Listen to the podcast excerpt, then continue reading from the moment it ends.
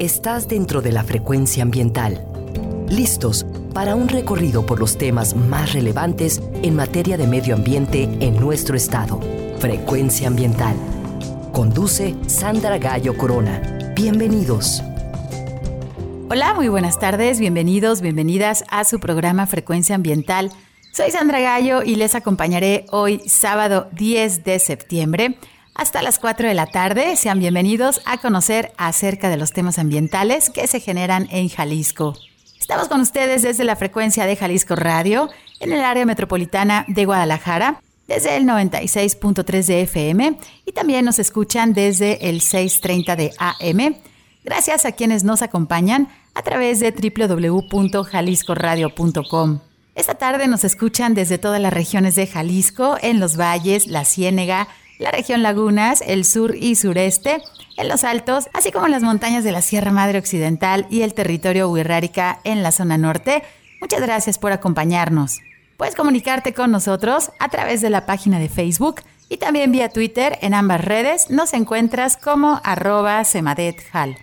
Les recuerdo que pueden escuchar los programas anteriores a través de la plataforma Spotify y en el enlace gobhal.mx diagonal Spotify Frecuencia Ambiental.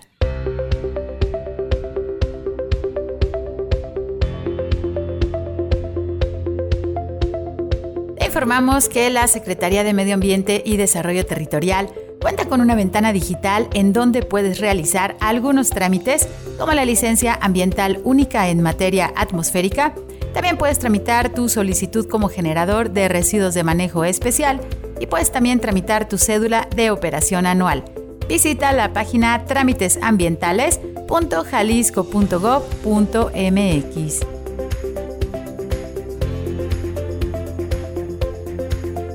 recordamos que si necesitas realizar algún trámite en la CEMADET, el horario de la ventanilla es de 9 de la mañana a las 5 de la tarde.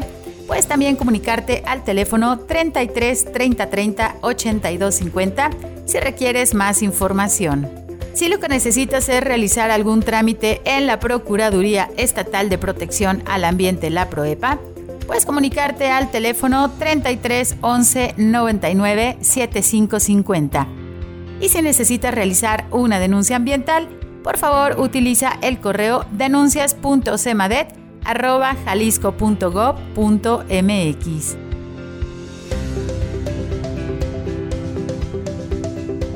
El gobierno de Jalisco realizó el evento México Carbon Forum 2022, organizado por México CO2 en colaboración con la Secretaría de Medio Ambiente y Desarrollo Territorial, la Secretaría de Desarrollo Económico y el Instituto Tecnológico de Estudios Superiores de Monterrey, Campus Guadalajara. El objetivo de este foro es que a través de la Alianza Empresarial por el Clima, con la participación de la iniciativa privada, se realicen acciones hacia la descarbonización. Esto implica establecer objetivos basados en la ciencia para alcanzar la carbono neutralidad en las industrias para el año 2050. Durante el foro se generaron colaboraciones para la gestión de la agenda climática en Jalisco, misma que será pieza medular para la próxima conferencia de las Naciones Unidas sobre el cambio climático, la COP27, que se realizará con el tema Regiones por un futuro resiliente, acción multinivel sobre el terreno, que se llevará a cabo en Egipto.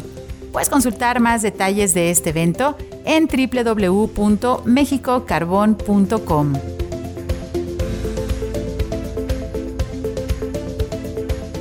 en el marco de la exposición La Primavera, Pasado y Presente que se realiza en el Museo de Paleontología de Guadalajara, el organismo público descentralizado Bosque La Primavera invita a conocer los orígenes volcánicos de la primavera a través de recorridos guiados en un sitio geológico que tuvo origen hace más de 140.000 años.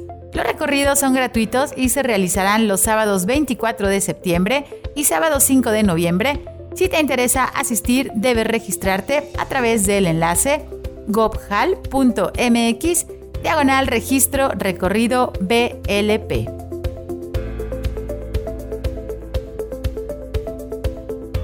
La Comisión Interinstitucional para la Acción ante el Cambio Climático y el Gobierno de Jalisco invitan a la consulta pública del proyecto del Programa Estatal de Acción ante el Cambio Climático. Conoce las 34 líneas estratégicas y las 198 acciones que se proponen desde la política pública, así como también los presupuestos necesarios para cumplir las metas de mitigación y adaptación al cambio climático que las dependencias estatales aplicarán en el corto y mediano plazo. Te invitamos a participar. Visita la página siga.jalisco.gov.mx, diagonal cambio climático Date prisa ya que la consulta pública termina este próximo 18 de septiembre.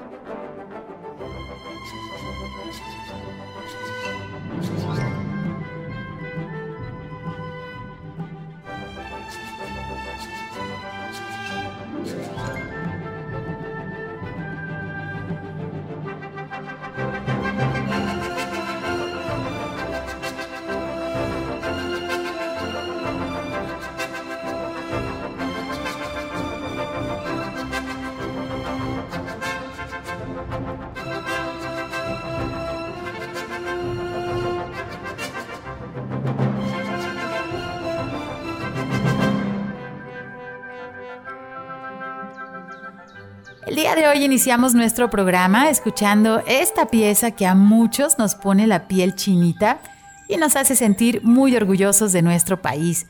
Escuchamos El Guapango de Moncayo, interpretado por la Orquesta Filarmónica de París, dirigida por Alondra de la Parra. Hoy en Frecuencia Ambiental queremos celebrar nuestras fiestas patrias y platicar con ustedes acerca de uno de los productos que sin duda es parte fundamental de la identidad mexicana, pero que gracias a esa popularidad que ha obtenido a nivel mundial, su impacto en el ambiente ha sido bastante considerable.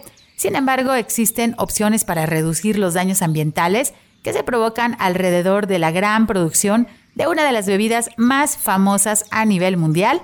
Me refiero al tequila. El tequila es reconocido como la bebida más representativa de México la pureza y calidad de un buen tequila consiste en estar hecho completamente a partir de la planta del agave. Cuando un tequila no señala en su etiqueta que es 100% de agave, es entonces un tequila mixto. Esto significa que una proporción del azúcar obtenido del agave se mezcló con otros azúcares como el jarabe de maíz o de caña de azúcar durante su elaboración. El tequila se obtiene de la planta de agave tequilana Weber, conocido también como agave azul, ya que sus hojas son de color azul verdoso, son largas y casi planas. En una hectárea de cultivo en promedio pueden sembrarse aproximadamente 2.800 plantas. El proceso promedio de producción del tequila tarda de 7 a 9 años. Todo inicia con la plantación del agave tequilana Weber variedad azul, a su vez, y de acuerdo con la Declaratoria General de Protección a la Denominación de Origen Tequila y la norma oficial mexicana del tequila, el agave debe cumplir con varios requisitos para que pueda ser utilizado en la fabricación del tequila. Primero, los agaves deben sembrarse dentro de una zona geográfica delimitada por la Declaratoria de Denominación de Origen. Y en segundo lugar, cada plantación debe estar registrada ante el Consejo Regulador del Tequila, quienes se encargan de dar certificación al tequila para su venta y exportación. El tiempo promedio que requiere la planta para alcanzar su madurez es de 7 años, tiempo que tarda la planta en acumular los carbohidratos que darán origen, después del proceso de destilación, al tequila. En el mercado existen una gran variedad de marcas, algunas con un reconocido prestigio y otras de dudosa calidad. De acuerdo a su elaboración, el tequila se clasifica en dos tipos, el tequila 100% de agave, donde se usan exclusivamente los azúcares obtenidos del agave tequilana Weber variedad azul. Y también podemos encontrar el tequila, al que en ocasiones se le añade hasta un 49% de otros azúcares que no provienen del agave. El territorio que ha sido destinado desde hace muchos años para el cultivo del agave, anteriormente eran ecosistemas como selvas bajas caducifolias y pastizales naturales. El cambio de uso de suelo que se ha realizado durante muchos años para mantener este cultivo ha sido particularmente agresivo, ya que estamos hablando de que el agave es un monocultivo que se ha extendido más allá de esos terrenos planos, lo que ha provocado también la erosión del suelo y también este monocultivo del agave requiere de tratamientos que eliminen las malezas y las plagas, por lo que el uso de agroquímicos es común. También es importante señalar que la producción de tequila genera diferentes residuos, entre los que se encuentran las vinazas.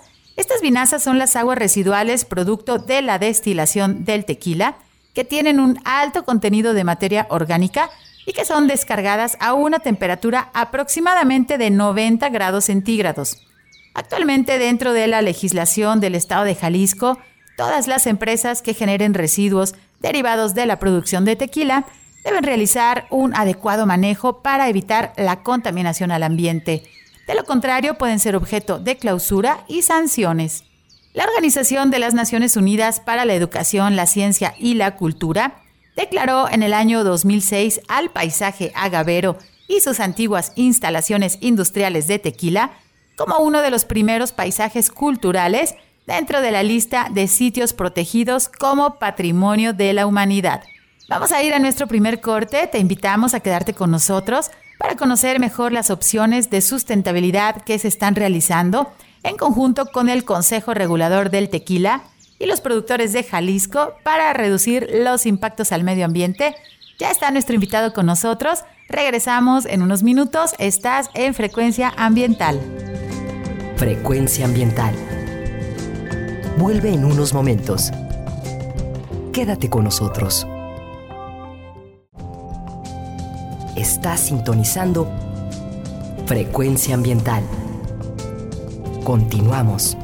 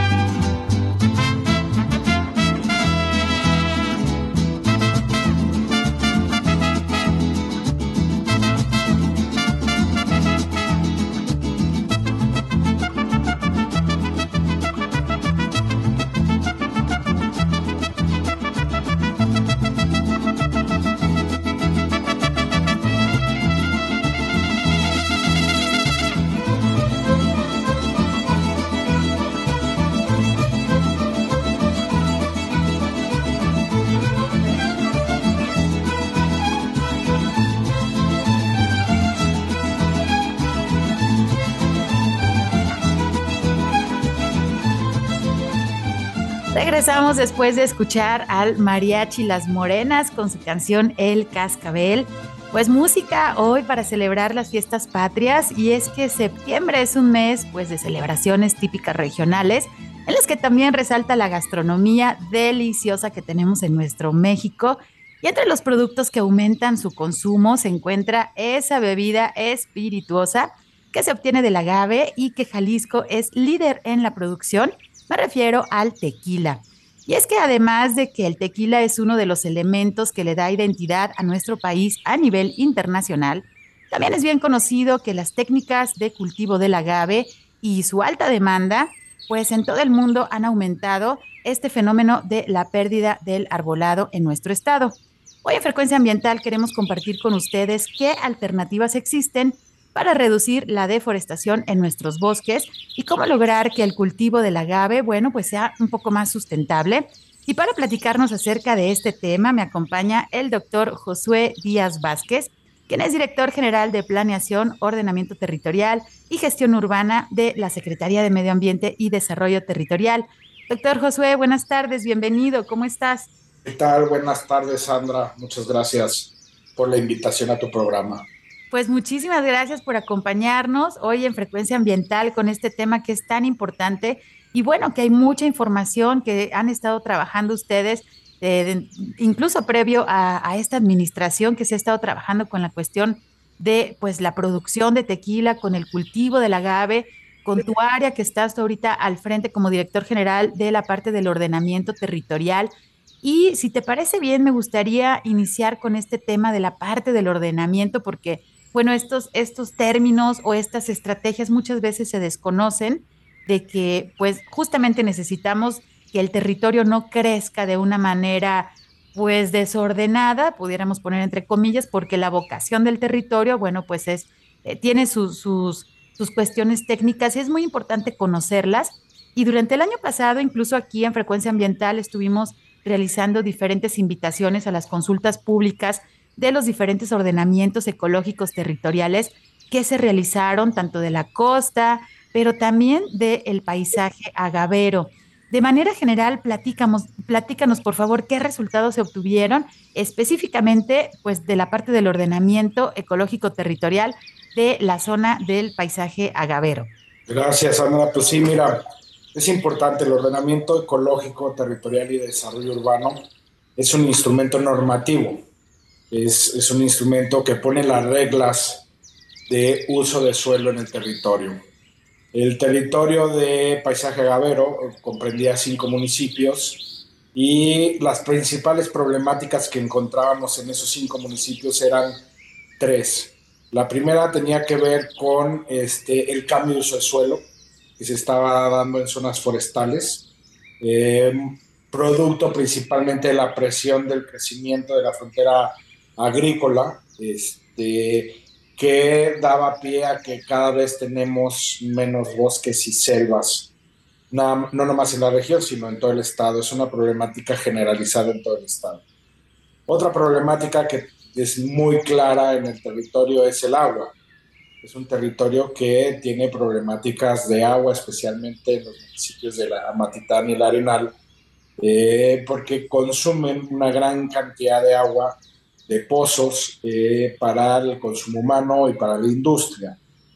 Sin embargo, eh, eh, e, eso ha llevado a la necesidad de replantear los usos de suelo en la región. Y finalmente, y no, menos importante, este, la región está conformada por dos, dos lados. ¿sí? Uno que es del río Santiago hacia el sur y del río Santiago hacia el norte.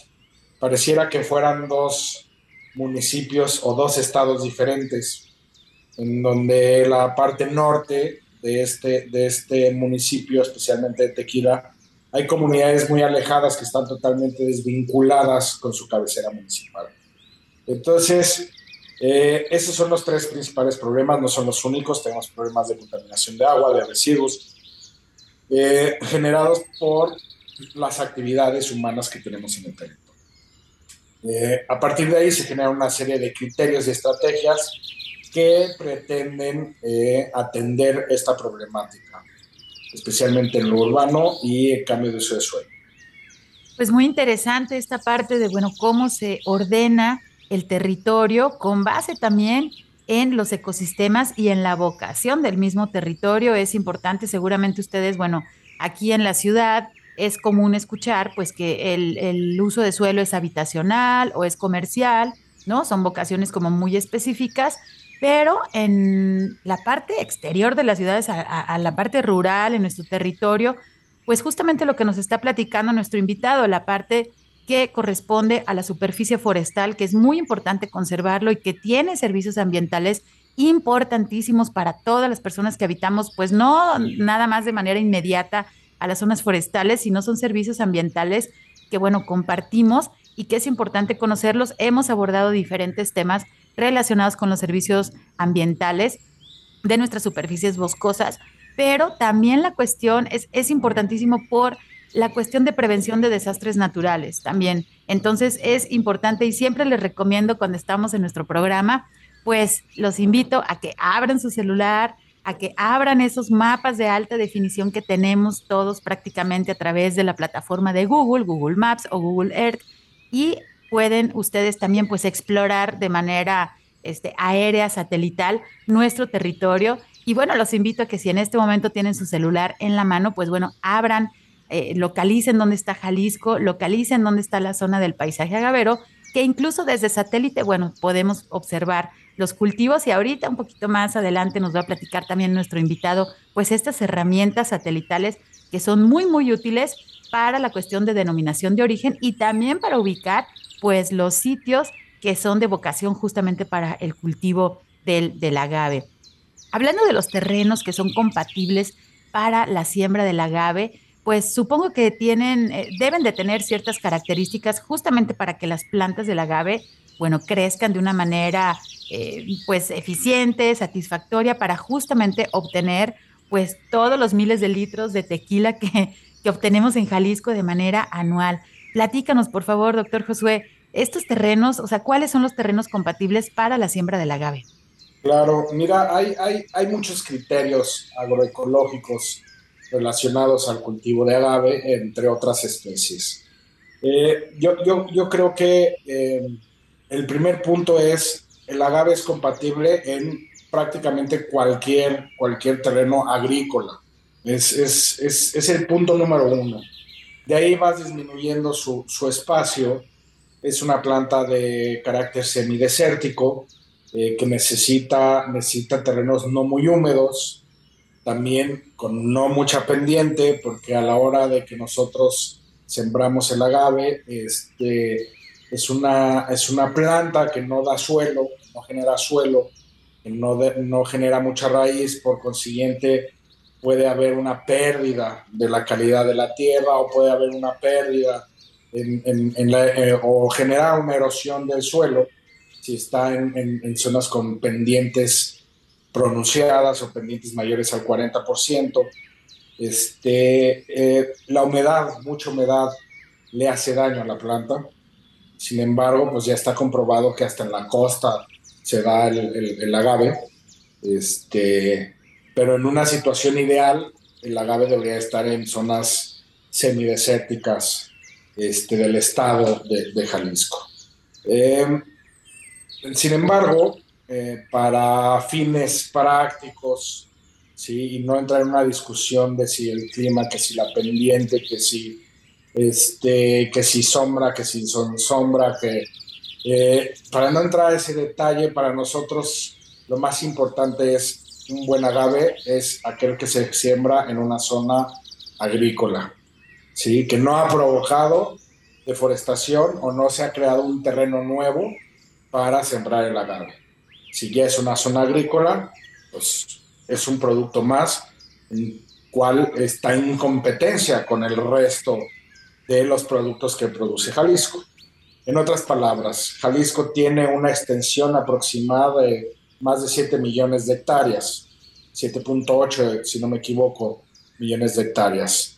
De esas 7.8 millones de hectáreas, más de 3 millones de hectáreas son suelo agrícola o este, ganadero.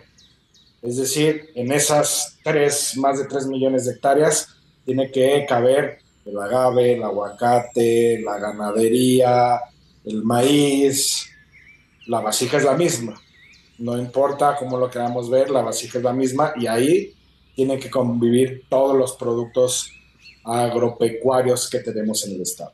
Y eso que nos mencionas es importantísimo y de ahí también pues la necesidad de generar estos ordenamientos territoriales, de socializarlos, por supuesto, darlos a conocer y que justamente la producción pues se realice en los suelos que tienen la vocación determinada, porque al productor le sale más caro, obviamente, si siembran, ya sea agave o cualquier otro cultivo, en una zona que no sea ideal, digamos, para la planta, pues necesitan tener eh, el uso de agroquímicos, necesitan, digamos, eh, darles los nutrientes extras a las plantas para que puedan crecer y eso, a final de cuentas, es un costo que el productor debe de, pagarlo y no necesariamente pues bueno, lo pueden obtener, ¿no? O recuperar al momento de la venta, digamos, eh, ya una vez que, se realice el producto.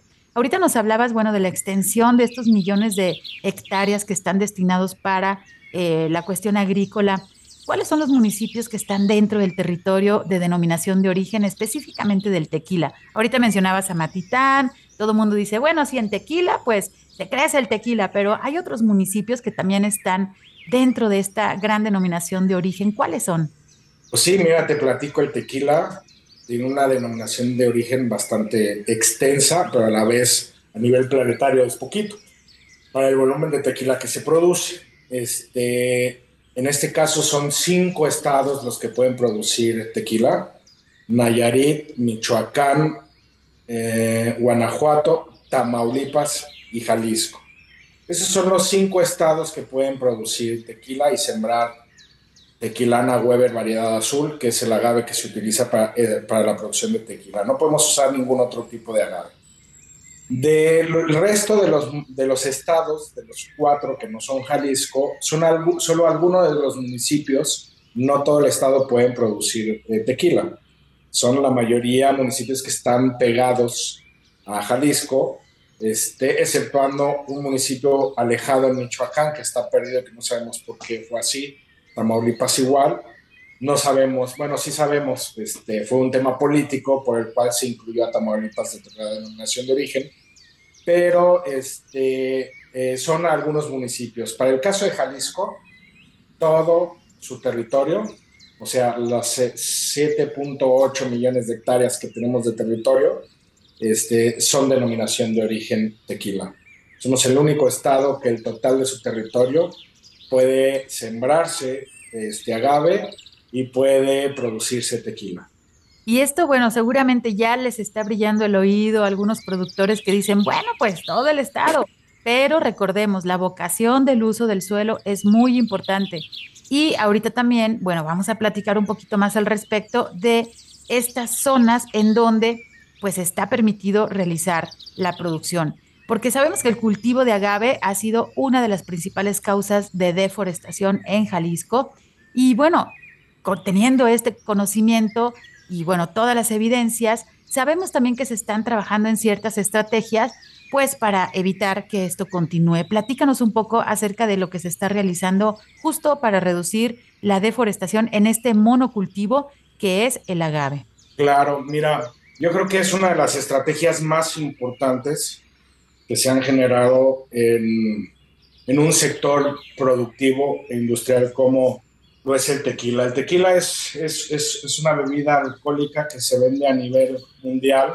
Este, su nivel de producción es altísimo y, este, y es uno de los da pie o es uno de los orígenes de, o un motor de deforestación en el estado.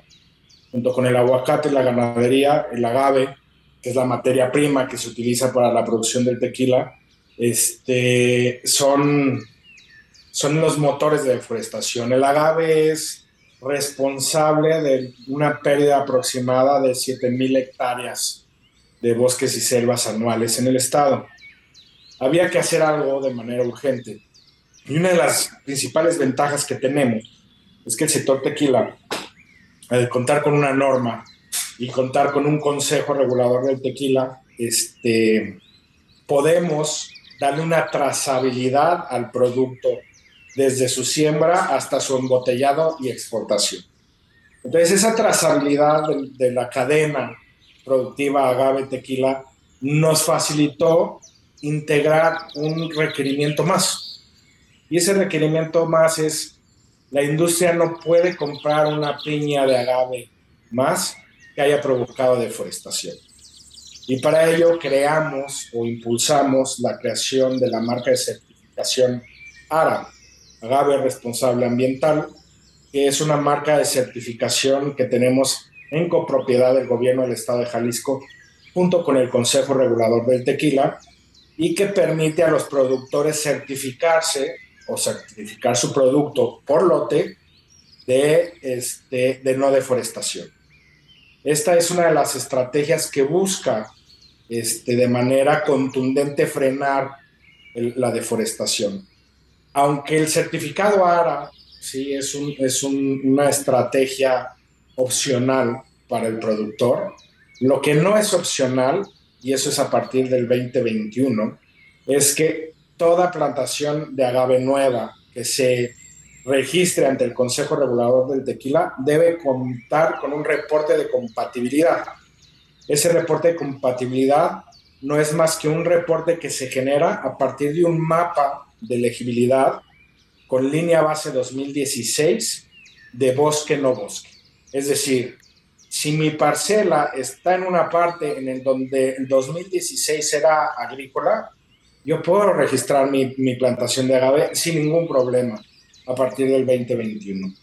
Si mi parcela era bosque, ¿sí? en el 2016, yo la sembré en el 2017 porque desmonté, ¿sí? Esa parcela no va a poder ser registrada ¿sí? este, para, para producción de agave.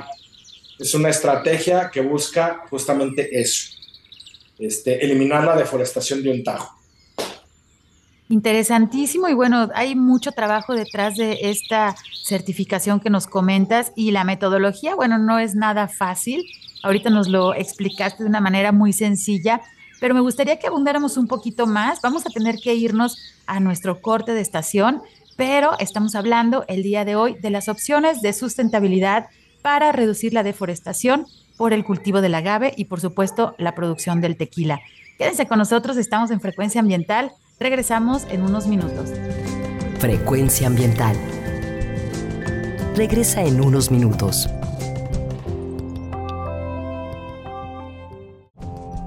Estamos en la misma frecuencia. Frecuencia ambiental. Seguimos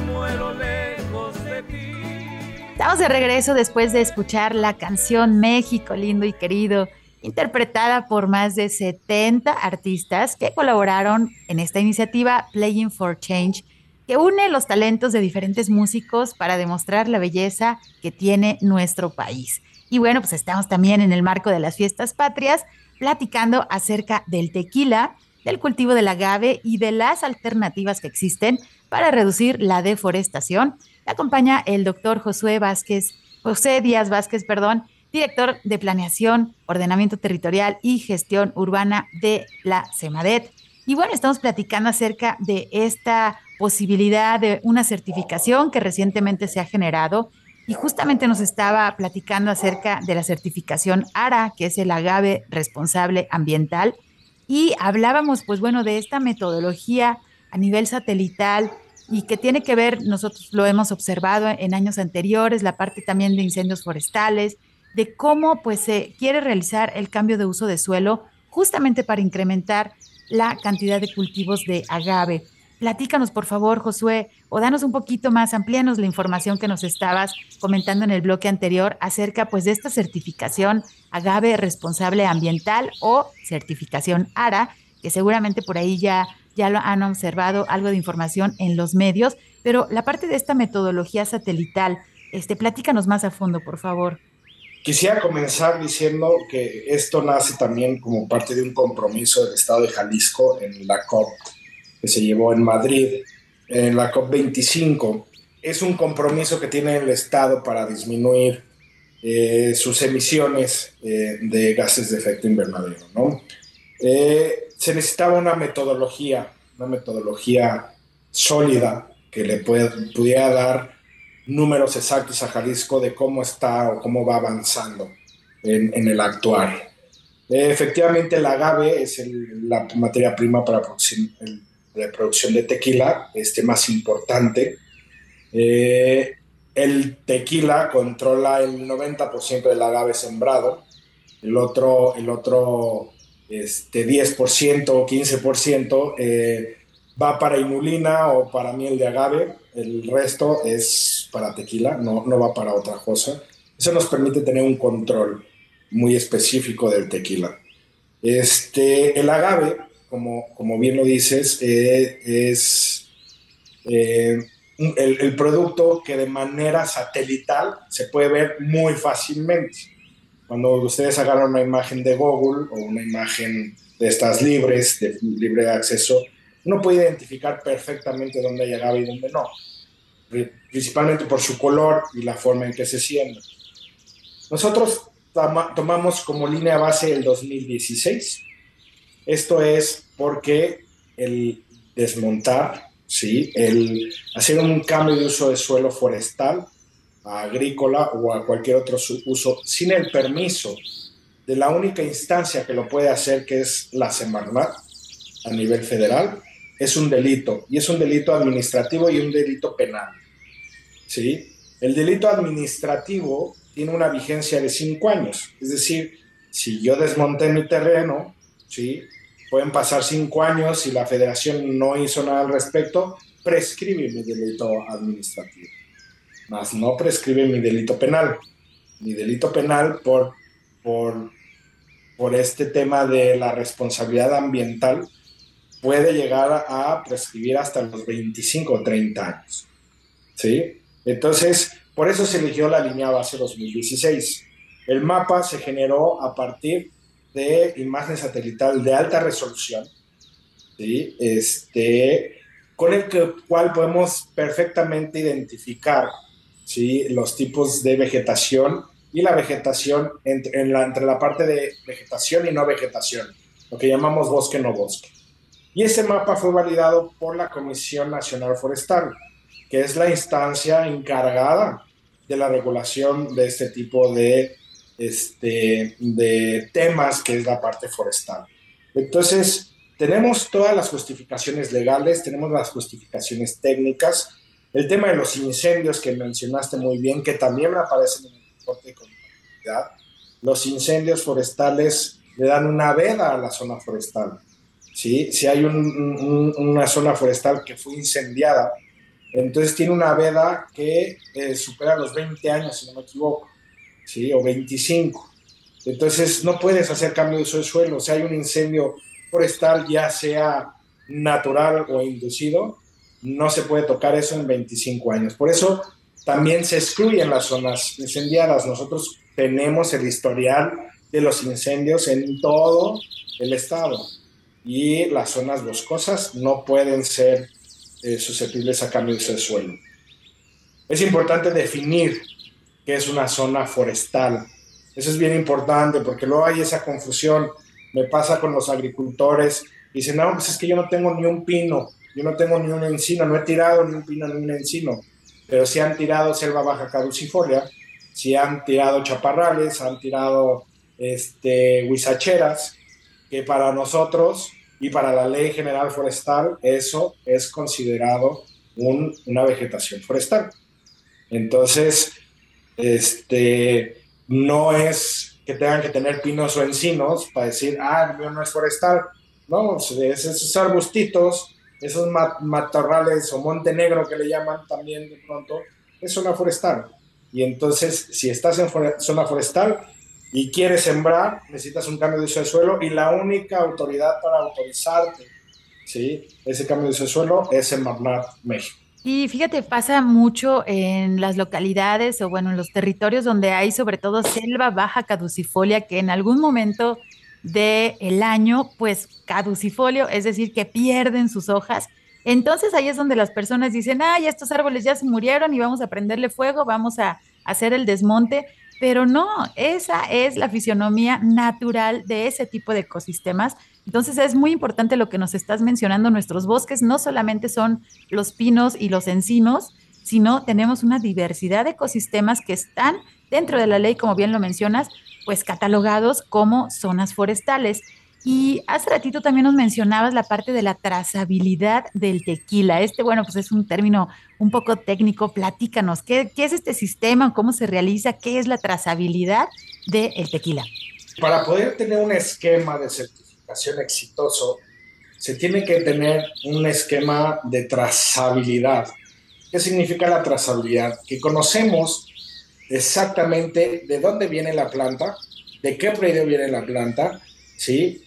Y le damos un seguimiento desde su siembra hasta su cosecha, posteriormente de su cosecha al traslado a la fábrica y del traslado de la fábrica a todo el proceso industrial que se le da al tequila industrial o artesanal. El Consejo Regulador del Tequila tiene un esquema de trazabilidad que yo creo que pocas industrias tienen en el mundo. Se ha cuidado tanto el nombre del tequila que eso ha llevado a que un Consejo Regulador, este, que era muy pequeño, se convirtiera en la institución que es hoy. ¿sí? Con un ejército de gente, de verificadores de campo, y un ejército de verificadores en planta, que son los que dan fe de que el tequila que tú estás consumiendo en este caballito o en esta margarita realmente es tequila y que viene de la denominación de origen y que no tiene azúcares agregados, ¿sí? O si tiene azúcares agregados, bueno, se llama tequila, si no tiene azúcares, tequila 100%, ¿sí? Que no tiene alcohol de caña agregado o que no viene de otra zona que no es. Por eso es tan fácil el proceso de certificación, porque lo único que hicimos fue, hicimos la denominación de origen más chiquita. Eso significa que efectivamente todos los municipios y todos los estados mencionados son denominación de origen, pero solo se puede sembrar en las zonas agrícolas. Y entonces el Consejo puede dar trazabilidad justamente de estas plantaciones en dónde se sembró, cuándo se sembró, cuántas piñas hay, en el momento en que se gima es el corte de la piña, cuántas piñas se cortaron, cuánto pesaron esas piñas y cuánta, cuánto llegó a la planta. Cuánto de esas piñas se metieron al horno, se metieron a fermentar, se metieron a destilar, ¿sí? Y hay una trazabilidad completa de todo el ciclo hasta la botella, que es la que consumimos. Ninguna industria, ¿sí? Este, con denominación de origen tiene tanto, tanto reward en, este esquema. Por eso es tan sencillo la parte de poner un requisito más. Un requisito más que nos asegura que el tequila que estás consumiendo no, no se produjo deforestación.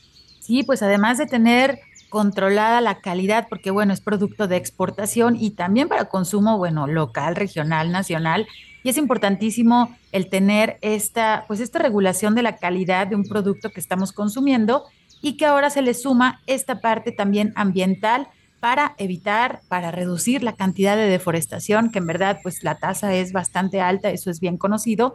Entonces ahora pues se suma esta parte y a través de la trazabilidad que nos acaba de explicar el doctor Josué, pues es importantísimo.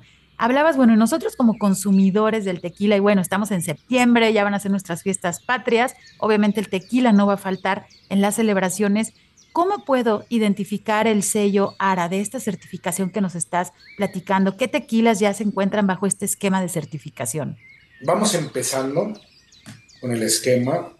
Prácticamente son cinco empresas las que tienen, las que tienen este producto ya certificado como ARA. Es un, es un proceso que va a llevar por lo menos siete años, porque es el ciclo ¿sí? de, de, natural del, del, del, agave. Entre cuatro y siete años es lo que tarda alguien en gimar. Este, la idea es de que para el 2027, ¿sí? este, todo el tequila sea agave responsable ambiental.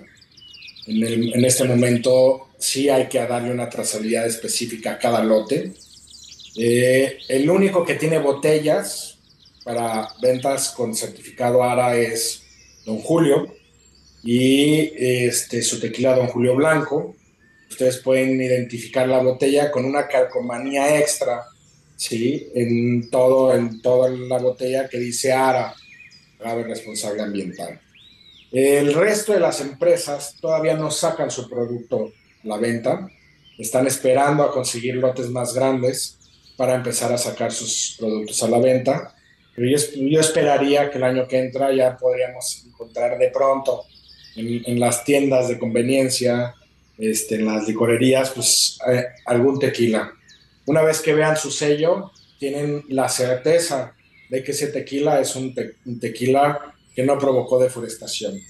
Me gustaría este, mencionar que Agave Responsable Ambiental es el primer certificado de no deforestación en una bebida alcohólica en el mundo.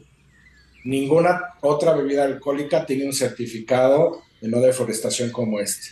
Y eso ha provocado que bebidas como Master, entre otras, estén buscando al Consejo Regulador del Tequila y esté volteando a México para hacer lo propio en sus bebidas. Entonces yo creo que eso también le debe dar mucho orgullo este, al jalisciense, en el que está, se están rompiendo esquemas y está poniendo el, ejemplo no nomás a nivel nacional, sino a, nivel internacional. Y bueno, no se trata de, detener, digamos, la producción eh, agropecuaria en, en, nuestro país o en el mundo, pero sí de tener un equilibrio, de reducir las, las afectaciones que se realizan hacia el medio ambiente. Y bueno, esta estrategia que nos está platicando nuestro invitado el día de hoy es muy importante. Y pues bueno, como consumidores ya escucharon, ahorita tenemos a, a esta marca, don Julio, pero vienen más y como consumidores sería muy bueno que nos fijáramos también en esas etiquetas que ponen en las botellas y que seamos un poquito conscientes de dónde viene el tequila, de qué procesos, y no nada más con el tequila, sino con nuestros alimentos. Sabemos, hemos mencionado también en repetidas ocasiones, la parte del transporte de alimentos. En verdad es una generación de gases de efecto invernadero impresionante. Muchas veces estamos consumiendo productos que vienen pues de otro continente cuando bien podrían estarse generando aquí. Entonces, como consumidores también hay que poner nuestro granito de arena pues bueno, para reducir estos efectos ambientales y poder en un futuro, esperemos corto, pues que tengamos unas mejores condiciones ambientales, que pudiéramos ver la reducción de gases efecto invernadero y sobre todo que podamos conservar pues nuestras zonas forestales.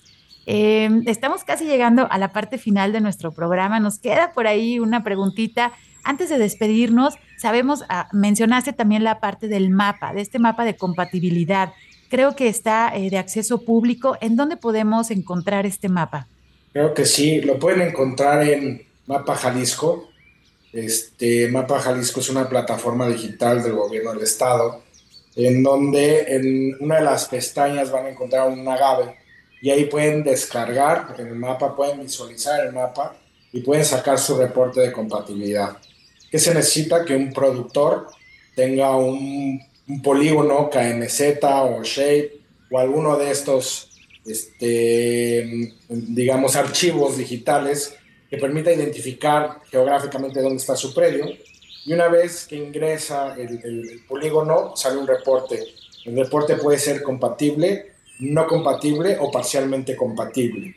Si es compatible, puede seguir con su proceso de registro de la agave ante el Consejo Regulador de si es no compatible, no podrá registrar su agave o no podrá tener su plantación de agave en ese predio. Y si es parcialmente compatible, nomás la parcialidad que es compatible podrá registrar el resto. Eh, tenemos un mecanismo de controversia, es decir, que de pronto por la escala podemos haber dejado algún predio fuera del mapa de compatibilidad y tienen 20 años cultivando en ese, en ese predio. El mecanismo de compatibilidad es muy sencillo, meten un oficio, escrito a, la CEMADET solicitando la revisión de su predio, nos anexan el KMZ o SHAPE o este, este documento digital que nos permite ubicar el predio y tendrán una respuesta más tardar en una semana este, del, predio. Eh, el, mapa es, es libre, el, el, el, mecanismo de controversia es gratuito y bueno, la información la pueden encontrar en Mapa Jalisco, en la misma página de la CEMADET. Ahí pueden encontrar los trípticos y los contactos para cualquier duda, comentario que tengan al respecto. Pues muchísimas gracias. Estamos llegando a la parte final de nuestro programa. Quiero agradecer a nuestro invitado, el doctor Josué Díaz. Muchísimas gracias en verdad por acompañarnos y bueno, orientarnos acerca de esta información y de esta estrategia que se está, pues bueno, trabajando y que hay muchísimo esfuerzo detrás justamente para no reducir la producción del tequila, pero sí reducir el impacto ambiental que se está ocasionando en las zonas forestales y que tengamos menos deforestación en nuestro estado. Muchas gracias también a mi compañero Marco Barajas por su ayuda en la producción desde la cabina de Jalisco Radio. Soy Sandra Gallo y desde la Dirección de Educación y Cultura para la Sustentabilidad les agradezco mucho su escucha. Pasen muy buen fin de semana. Se quedan con la programación de la JB Jalisco Radio. Les esperamos el próximo sábado a las 3 de la tarde. Por hoy ha sido todo en Frecuencia Ambiental. Te esperamos el próximo sábado a las 3 de la tarde para seguir explorando los temas relevantes del medio ambiente de nuestro estado y más allá. Frecuencia Ambiental, una coproducción de la Secretaría de Medio Ambiente y Desarrollo Territorial y JB Jalisco Radio. Hasta entonces.